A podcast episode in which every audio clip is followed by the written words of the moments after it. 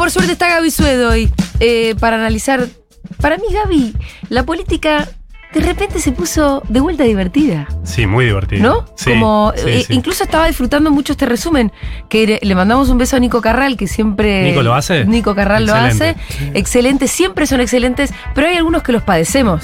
Claro, Y este es como entre el parry y pollo. muy bueno. La vecina que de pronto empezó a encontrar una magia en eso que Sí. estaba pasando en su barrio. Un personaje deslumbrante. Deslumbrante. Y, y bueno, de vuelta, ¿no? Como la ilusión que le hace Estela de Carlotto, la posibilidad de Cristina presidenta, qué sé yo. eh, se, se volvió a poner interesante y entretenido y además me parece que, que- que la, que la disputa política esté como tan concretamente en, en la calle, Mm. vuelve a por lo menos atraernos a, a cierto espacio de la política como a, a convocarnos, me parece. Sí, pero hay algo también con los niveles de odio que un poco asusta. Y bueno, sí, siempre, también. Gaby, vos en el, el domingo en cómo la ves, eh, en tu editorial o comentario Sí. del comienzo, un poco contraclimático, Mm. eh, diría Fede, dijiste algo que no era exactamente lo que muchos estábamos sintiendo, que vos sentiste que la reta había ganado Sí, un poco, una sí, batalla, sí. ¿no? Sí, eh, hay dos grandes protagonistas, ¿no? ¿Seguís sintiendo lo mismo? Sí, sí, sí, siento que sí. Eh, la reta quiere ser presidente. La reta tiene que superar para ser presidente tres elecciones. Una que es la de la, la- la del pago chico, la del PRO, Sí, que no se sabe bien cómo se va a dirimir esa disputa. Contra Patricia Bullrich. claro. O si Macri es O con presi- Macri. candidato, no se sabe. Después tiene una paso contra algún radical. Ahí puede haber dos candidatos del PRO, si Patricia Bullrich va, Manes del otro lado. Si supera la interna del PRO y es el candidato del PRO, se supone por encuestas que la paso la gana. Sí. Sí. Si no se enfrenta con Macri. Si no se enfrenta con Macri. No, no, digo, si es el candidato del PRO, El PRO, claro. Sí, es el del PRO, ¿no? Gana, gana la paso. Por las encuestas de hoy, si es candidato en una general contra un candidato del Frente de Todos, hoy gana también. Hoy. Sí. Lo- el fenómeno Cristina ahora lo vamos a analizar.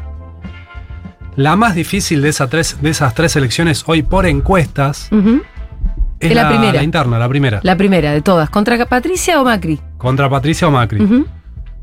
Bueno, ahí escuchábamos un poco, ¿no? Como a Bullrich corriéndolo por derecha, como. Claro, por eso digo. Y, y las decisiones que viene tomando creo que son en función de esa discusión. Están en función de esa discusión, claro. Y mm, Macri tiene- viene teniendo cada vez más peso, ¿no? Sí. No se sabe si va a ser candidato, si va a ser el gran elector. Eh, ahora, en ese escenario, como está planteado, ¿qué debería hacer la reta? Si ustedes fueran asesores de la reta, saquemos, ¿no? Lo que piensa la reta, según los intereses de la reta. Pues sí, gana primero la primera. Claro. Primero tiene que ganar la primera. Mm. Y para eso se tiene que correr a la derecha, no radicalizar. otra. Se tiene que radicalizar. Es medio incómodo para él, es verdad, porque él eh, tenía una receta original que era no construir desde los extremos, sino construir desde el centro Sí. y desde ahí ampliar. Sí. El Y- año pasado te decían eso. Y no sé si no solamente receta, sino es. Si no tiene más que ver con su personalidad real. Sí, total, es más genuino para Yo él no sé eso. qué tan cómodo está realmente la reta con tener que cagar a palos a la gente en la calle. No, eh, No lo sé igual, ¿eh? No, Porque- quizás sí, pero coincido en lo que vos decís. No es eh, su juego más natural. Sí. Sí, no Eh, Patricia Bullrich en ese sentido. No, no, está obligado a, a jugar ese juego. Ahora, obligado a jugar ese juego y con la necesidad de ganar la interna de Pro, Mm. ¿qué te viene mejor que ser la contrafigura de Cristina? Sí. ¿Qué y te que viene- Cristina lo haya elegido también, También. contraconfigura en algún punto en sus declaraciones, ¿no? ¿Qué te viene mejor que reprimir a la cámpora? Está bien, sale Patricia Bullrich y dice, no los reprimiste tanto. Eso te iba a decir. Se quedó en una mitad de camino. creo que ese es lo, complicado. Es mí- complicado, es un camino de cornisa. Ahora, no quedarse en la mitad de camino, ¿qué es? Y exponerte ante la posibilidad de que haya un muerto. Sí. Ujú. Entonces, ¿cómo haces? ¿Cómo manejas eh, esa, ese camino de cornisa? Yo creo que hay que medirlo porque me, me parece que en general eh, la sociedad hace análisis más trazo grueso. No tanto como nosotros Mm. que nos metemos en el trazo fino. En el trazo grueso, la reta es la contracara, la contrafigura de Cristina. Sí. Se subió al ring contra Cristina. Y en el trazo grueso. Y, y que te agrego que creo que es, esa es una de las cosas que también la pone inquieta a Burlich, Sí, claro. porque la deja fuera de la cancha. Bullrich, para mí, Por eso se mete a la cancha criticándolo, me parece a mí, Sí. el operativo y pegándole a la reta para subirse un poquito al ring, porque evidentemente que va abajo. bueno, para meterse en la discusión. hoy claro. lo dice también este, este al que ustedes este, están mencionando, Claro, el tan. Iván este, Sí. Ese apellido imposible. Sí, bueno, A él se lo choreamos, claro. Eh, es verdad, yo no creo que haya que medir el éxito o no de la movida de la reta de acuerdo al criterio de Bullrich. Ujú. Bullrich sale porque queda fuera de la foto, porque Sí. le sacaron este, la bandera de, de La la, represión. represión, de la firmeza. Entonces, ¿qué, hace Claro. frente a eso? Le dice a la reta, reprimiste, pero no tanto. Te tiraron las vallas. Sí, ahora, para mí, en el trazo grueso, la reta contra Cristina, Sí. la reta reprimió a la cámpora, la Mm. policía de la reta lo prepoteó a Máximo. Ese es el trazo grueso que digo que para mí le suma a, a la reta. Si Ahora, no claro, hubiera- yo lo- entiendo esto, perdóname. Gaby, lo entiendo en la medida en la que vos decís. Son tres las etapas de la reta y la reta tiene que jugar su primera etapa ahora. Sí, Yo ayer decía acá, cuando comentábamos un poco, que yo lo que siento es que el grueso del votante de Cambiemos, Sí. o sea, ya en un panorama más amplio que el primer pago chico de la reta, yo no, no creo que quiera ver demasiada violencia en la calle. Yo creo que el No votante. es Twitter, ¿eh? No, está Ni, bien. el- ni- Ahora, ni- ni los locos, ni, los locos más extremos Mm. del voto. El grueso, que es mi- media sociedad. mm, No sé si quiere que no, que, que- que estén cagando a palos a la gente en la calle. no. eh, pero me parece que el votante de la reta, el votante de Juntos Sí. por el Cambio, es el votante del antiperonismo. Sí, Sí. El votante del pienso, antiperonismo sí quiere orden. te voy a decir una cosa, pienso en mi papá. Sí, Mi papá, votante de Macri. sí. Yo estoy segura, bueno, ahora mi papá no está vivo, Claro, mi pero que papá él si le hubiese- viviera, igual. Si viviera, a mi papá no le gustaría Hoy- nada ver que, que están cagando a palo ni a Máximo, aunque Máximo le caiga pésimo, Sí. ni a ningún dirigente nacional, ni le gustaría ninguna de estas cosas que se están viendo.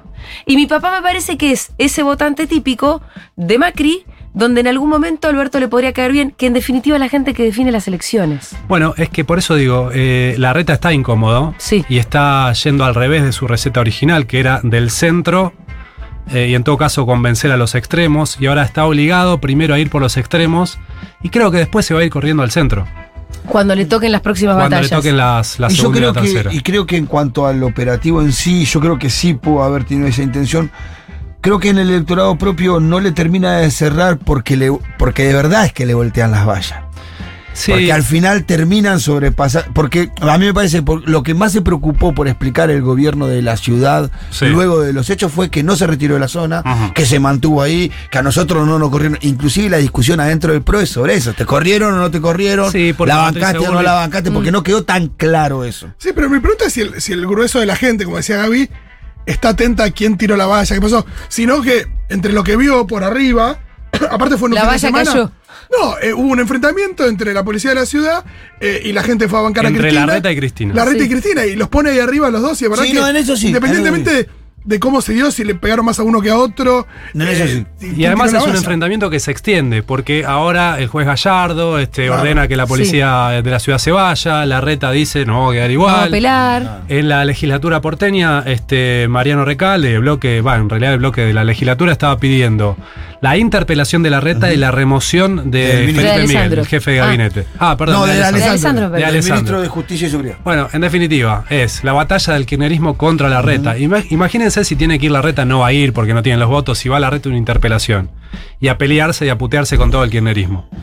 Bueno, es un escenario que para mí lo favorece. Ahí hay un poco también en esa discusión otro que queda un poco desdibujado en Macri, Jorge. Jorge Macri, bueno, sí, qué sé yo, me parece que él eh, intenta ser, eh, intentó ser eh, candidato a jefe de gobierno y todavía le está costando.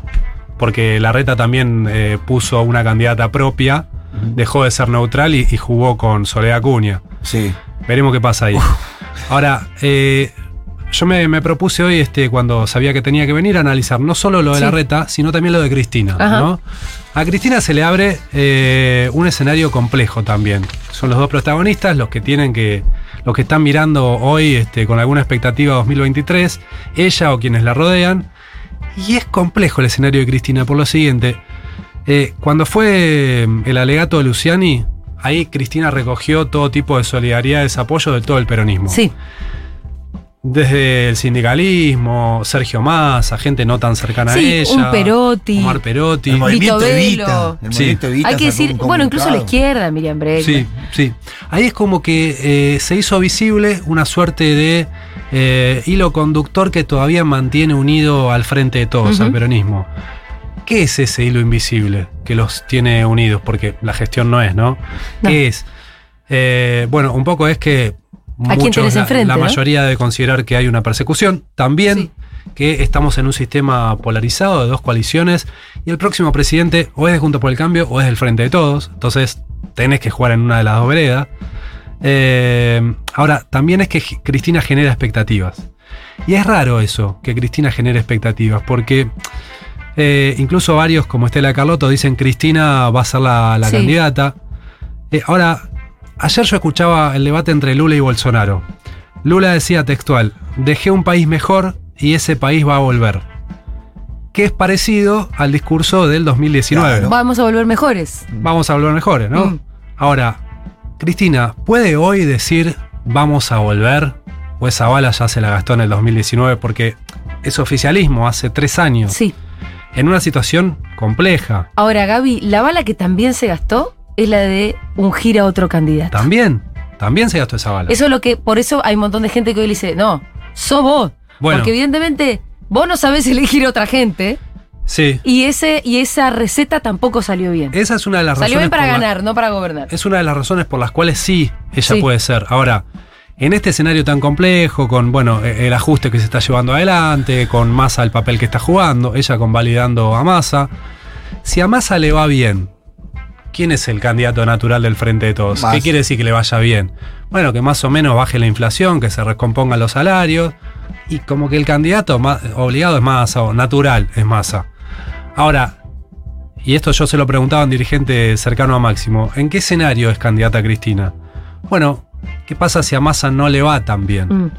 Si a Massa no le va tan bien, el único candidato, candidata en este caso natural, es con cierta competitividad que tiene el peronismo es Cristina. Ahora, entonces, Cristina es candidata en un escenario de un gobierno fracasado. Claro. Que no es, no, no es un buen prospecto propicio, tampoco. No es, no es el más propicio. Porque no puede poner a otro y porque como el gobierno fracasó, la única competitiva es ella, porque si ella es candidata ya no solo se discute la gestión de gobierno, del que ella, de la que ella se despega bastante, sino que, y sobre todo si el candidato de enfrente es Macri, ya se va a discutir otra cosa. Va a ser el modelo de país de Cristina con sus 12 años contra el, modelo de país de Macri con sus 4 años. Y ahí sí se vuelve competitiva. Claro, yo creo que eso, Cristina depende mucho de quién está del otro lado. Claro. Porque si es eso, si es la batalla final, está esto de que las balas, pues también Macri se jugó la bala esta de eh, la gente quiere un cambio, digo. El cambio se dio y fue para peor.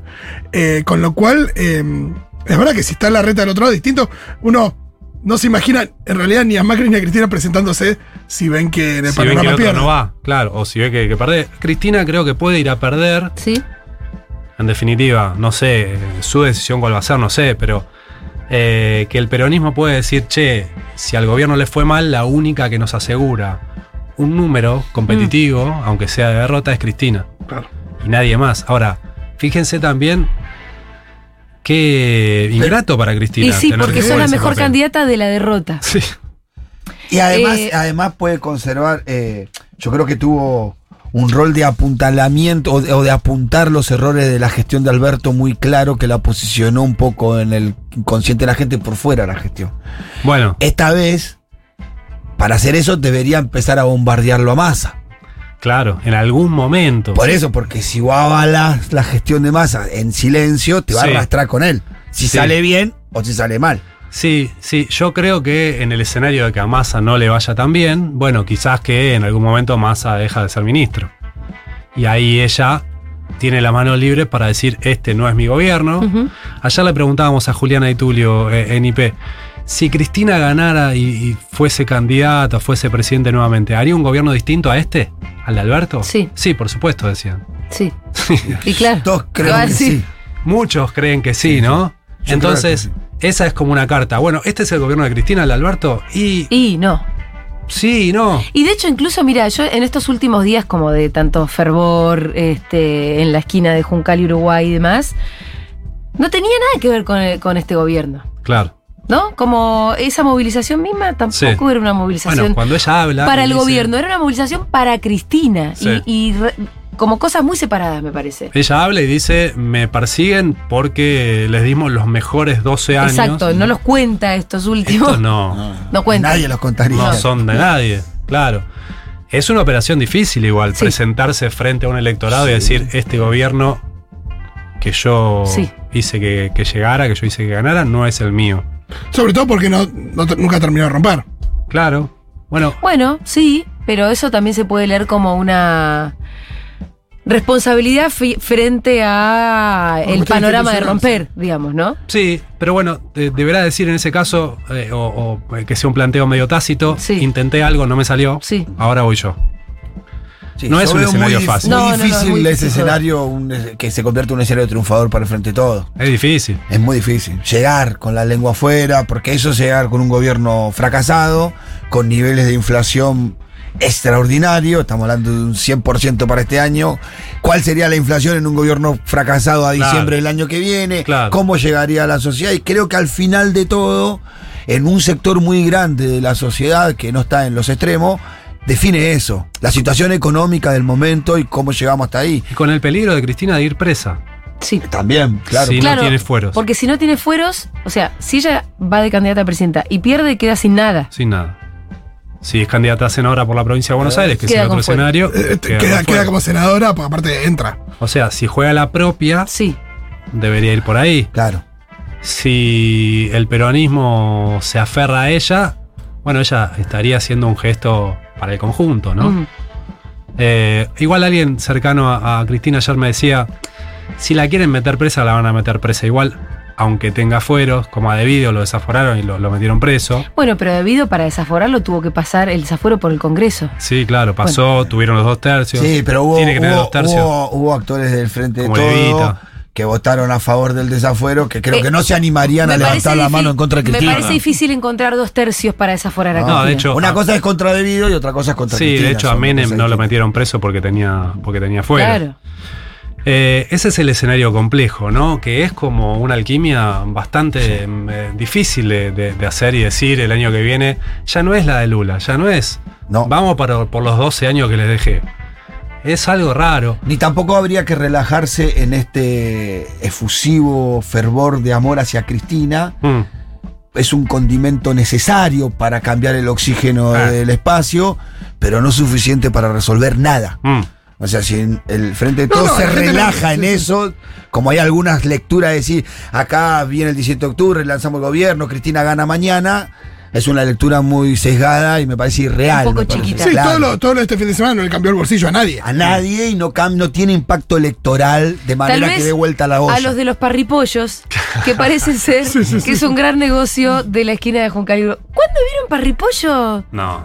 no en una, pero nunca jamás vi un parripollo en una manifestación. Quería- en Por la- ahí quería decir un puesto como de. pero decía hamburguesa, decía choripán, Sí, parripollo. Incluso los, lo- los que venden choripanes en las marchas no son manifestantes. No, No. No, no. Son son trabajadores de la que- vida pública que se ubican Bueno, ahí, pero ponele que él estaba. ahí o a la cancha, donde sea. Eh, era Jorge Macri, me parece, que, el- que hablaba del secuestro de los parripollos. Se estaba refiriendo un poco a la defensa de este calvario que también, según Morales Sola escuchamos, están viviendo los vecinos torturados de Recoleta. Entonces, y eh, eh, además, bajo esta hipótesis de que se iba a hacer una feria el sábado, viste que Claro, hablan sí, de eso. sí. Ahí donde entran los parripollos. Ah, Ahora, lo que yo no entiendo es por qué la figura del parripollo, No. cuando justo el parripollo no. no es... eh, Muy 90, muy No, 90 el parripollo, Es el choripán. Sí, Pero no, es- no existe el parripollo. no, no, no, es como ¿Alguna decir- vez se compraron un pedazo Es como de decir, pollo? Tomá. es como decir cuando jugaban, cuando jugaban a la pelota en, la, en, el, en el piquete en el 9 de julio, como si se jugara un partido de pádel en el 9 de julio. Claro. Ah, no pasa. No, lo del parripollo hizo que todo ese operativo Pata perdiera un muchísima bullo, credibilidad. pata un bullo, te dice, ¿eh? Eh, bueno, no sé si es más largo lo de Iván, pero yo como que. ¿Que ya me- está? Me quedé gimnasta, no sé, quieren hablar no, de otra cosa, ¿no? sí, podemos hablar de más ah, cosas. bueno, bueno, bueno. Eh, Bueno, para, ¿por dónde podemos ir? ¿Qué, ah, qué- qué otra vuelta le podemos dar eh, a este asunto? ¿Cómo te Tengo parece? otra que- vuelta para. Bueno, dale, démosle no, otra vuelta. Pensaba recién cuando decían este. hasta dónde llega, ¿no? Esto de, de la reivindicación de Cristina, la, eh, la efervescencia que genera, que generaron las, las movilizaciones. Para mí hay también una diferencia respecto a lo que fue el 2008. No sé si el 17 de octubre, pero muchos lo comparan con el 2008. Sí. Y en ese, en ese Con el 2008 2008. estamos hablando de la crisis del La campo. crisis Sí. del campo, la salida la asignación universal. No, ahí es como que nació el kirchnerismo de alguna Sí. forma. Había un planteo de fondo que tenía que ver con eh, la mm, eh, disputa por eh, la renta agraria, Exacto. por este, las facultades del Estado, por eh, la distribución de la riqueza. En este caso no hay eso. No, pero sí me parece, Gaby, que hay una discusión que tiene que ver con cuidar el Estado de Derecho. Creo que la, que la discusión ¿no de es menos popular eso? es menos Sí. popular, No, por supuesto. no- Pero no, es- pero, pero quiero decir, también creo que son equivocadas las lecturas que dicen que es solamente eh, eh, cuidarle el culo a Cristina. No, yo no digo que sea poco importante lo que se discute. Para mí es muy importante lo que se discute, es estructural en la democracia. Pero no sé si eso interpela a tanta gente como si interpelaba No, aquella y, a- discusión. y aparte, cuando vos saliste de la cien- del conflicto de la 125, de la, cien- de la 125, ¿no? Saliste con medidas muy contundentes. Mm. La asignación universal por hijo. Claro. Había medidas que hacían que, bueno, vamos para adelante. Mm. ¿Qué medidas vamos a sacar ahora? Mm. Bueno, si estamos no ajustando en, en- de educación, salud, no hay medidas que, que- que- que- que levanten o que te lleven, te manden a la batalla. Lo de la CFJP, ¿cuándo fue? En el 2008, 2009, sí, Fue sí, por ahí de también, eso. digo. Recuperamos la FJP y lanzamos la asignación universal por hijo, que ese es el gran mérito de, teóricamente, Vudú, que le Mm. trajo esa solución cuando se decía que Cristina quería alargar todo. Mm. Ahora, igual, sí, yo entiendo que es verdad que la discusión de fondo eh, no es tan interesante como la del 2008, como para refundar, si querés vos, como nuevamente al kirchnerismo, como Sí. movimiento. Porque aparte Y viene de la mano de un ajuste.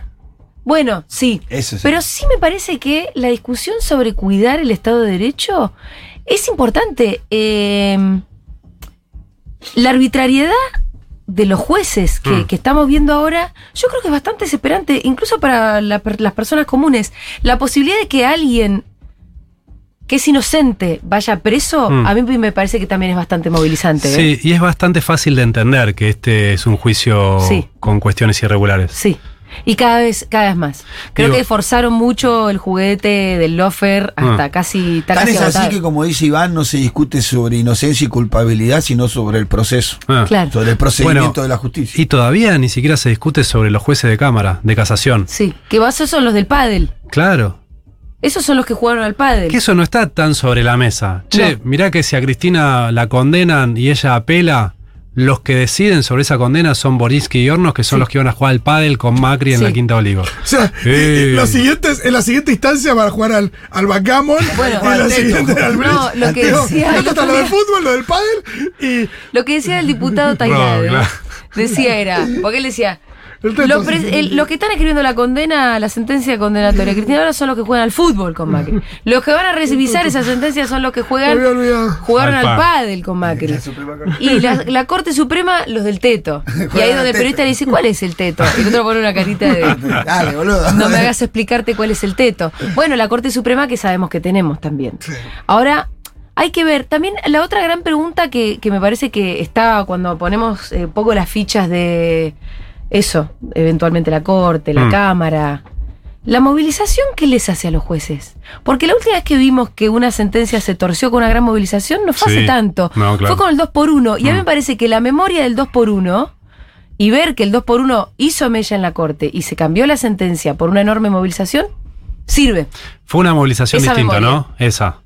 Eh, no fue una movilización de núcleo duro. ¿Vos decís que la ahora es muy de núcleo duro? Esa es otra de las discusiones. Me parece que, que sí, que no rompió la barrera de lo que es eh, el kirchnerismo. Ese, ¿No esa llena plaza, una plaza? Quizás sí, pero esa plaza del 2 por 1 fue una plaza de, de- no, no solo kirchnerista. ¿Y quiénes más estaban ahí? Y había radicales, demócratas, sí, había otros. otros- No, sí, toda la No izquierda. sé cómo llamarle. La izquierda seguro, toda la izquierda. No son tantos, perdón. eh, no alineados.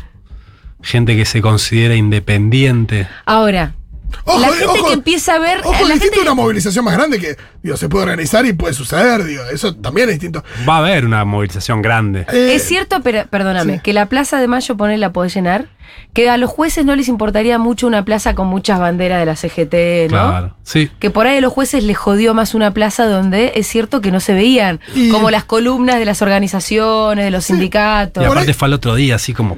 Yo Sí. creo que lo que condiciona es la caracterización de la violencia de esa movilización, ¿o no? ¿De qué? Yo creo que a lo que más le tienen cuidado es a la violencia, no a la movilización. Yo creo que a todos ahí tienen mucho cuidado con eso. Bueno, una de las cosas que, como bien dijiste, que el mal lo asustó a la reta es, esto puede terminar en un muerto. Mm. Y empezó con el argumento de las bengalas, ¿viste? Que decía que andaban por ahí y cosas. Entonces, a eso creo que le Pero tienen yo estoy. Y creo que la justicia también le tiene miedo a eso. ¿A que a la violencia? Sí, al- a, a lo que se pueda desatar que nadie pueda controlar después. No, pero vos lo que decías tiene que ver con la influencia de. No, de con la influencia de la opinión pública. De la opinión pública. Yo estoy hablando con, cuándo sienten los jueces que la opinión pública empieza, eh, bueno, a cuestionarles de verdad las, las Ojo, decisiones que están tomando. Lo que siempre nos dice Iván, o en algunos casos ha dado ejemplos de, sin decir nombres, me hubiera encantado, de que sí les afecta cuando en el country los miran mal, cuando en los colegios de los hijos, en situaciones donde toda la gente que puede ir a la plaza por ahí no se conecta con, con Bueno. esos jueces o fiscales. ¿no? En ese 2 por 1 me parece que sí, que ahí fue como una Había opinión generalizada de Mm. che, esto está mal. Che, ¿qué hacemos con esto? Eh, un repudio y rechazo general. Acá me parece que está dividido. Hay gente que quiere que la condenen y gente que quiere que la absuelvan. Sí, sin duda que hay, es que yo no estoy tan segura también cuando las em, las irregularidades en el debido proceso empiezan a ser tan evidentes, yo no estoy segura de que todas las personas que odien a Cristina quieren que la metan presa igual. Yo capaz estoy siendo demasiado confiada con los buenos valores Mm. de nuestra sociedad, pero a veces soy optimista. No. Yo pienso que hay gente que la odia a Cristina, pero que quiere que Sí. en todo caso el proceso... eh, Que sea un juicio justo. que sea un juicio justo y que se le provean todas las garantías que dice la Constitución. Bueno, respondiendo de nuevo a la, a la pregunta inicial, yo creo que tiene un efecto la movilización popular sobre la decisión de los jueces. No sé si en este caso alcanzará para torcer una condena que, como dice Cristina, puede que ya esté escrita. sí. Pero seguramente tiene efecto. Seguramente que los hace pensar a los jueces dos, cinco, diez veces si la van a condenar o no. Mm. Y que a diferencia de Brasil, esta movilización estuvo. Sí. En Brasil no, que no pagas costos si, si con- en, en su momento condenaron a Lula porque Bueno. no había gente en la calle. Em, Acá pagás un en costo. Brasil no había gente en la calle, acá sí. Sí. En Brasil empezaba a haber periodistas, incluso los de ellos, los liberales, lo sé porque convivo con un analista internacional que mira a un señor de sombrerito, no sé si ubica cuál es. El de sombrerito No, me bueno, Fede mira siempre un señor de sombrerito. Liberal, absolutamente antipetista, que cuando empiezan a verse todo el zafarrancho que hicieron con Lula, este, a lo acá, empieza a decir, che, Claro, Claro. Pañi- Está mal. Pañi va por ese lado también, che, hagámoslo Sí. bien que. Bueno, y digo, se cuando vos ves a un Pañi, no sé si hay mucho más que Pañi, la Mm. verdad, pero de los que son más serios en todo caso, que Pichetto. dicen, acá, bueno, Pichetto, che, pero lo están haciendo muy mal, eh, y a eso además le sumás movilización, yo tengo una esperanza de que con el Estado de Derecho no se puede hacer cualquier cosa. Sí, porque además hay varias instancias, ¿no? Eh, bueno, si bien primero los que juegan al fútbol, después los que juegan al pádel. fútbol, Pero Beto. yo no sé si, si eh, la corte se anima a convalidar un proceso de este tipo. Eso es lo que yo dudo, aunque sean, aunque sean los, los- los cuatro que nosotros conocemos. Y en ese sentido es que a Cristina, aunque no tenga fueros, le conviene ser la dueña de los votos en el 23 también. Ajá. Ser la dueña del 30 y pico por ciento de los Sí. votos. Porque en un sistema de coaliciones como eh, describimos hace un rato, si vos sos la dueña del 30 y pico y al gobierno que viene le empieza a ir mal, mal, mal, mal, bueno, casi que estás que sigue. a un paso de, de volver. Entonces vos decís, ponele, también se puede pensar muy a largo plazo, Sí, cosa que en Argentina en es una aventura muy 27 loca. estamos pensando. Vos pensás que por ahí, Cristi- bueno, es que con Lula pasó eso al final. Sí. Lula se comió más de 500 días en cana y va a volver a ser presidente. Mm. Esa es otra. Cristina piensa, piensa mucho en la historia, ¿eh? Entonces... Pero es que lo que te blinda en definitiva, yo creo que más que los fueros, porque ya, si, si te resguardas en los fueros, Sí, eh, digamos que es tu último refugio. sí. Ahora, te blinda la gente. Si te blindan los votos, Mm. Eh, es un blindaje mucho más poderoso. Incluso aunque tengas que pasar unos cuantos días dentro de la cárcel. Sí. Gaby Suet pasó por Seguro La Habana. Gracias, Gaby. A ustedes. La pasamos súper con Gaby. Puede Ah, volver cuando no, quiera, no, claro, Gaby. una amabilidad.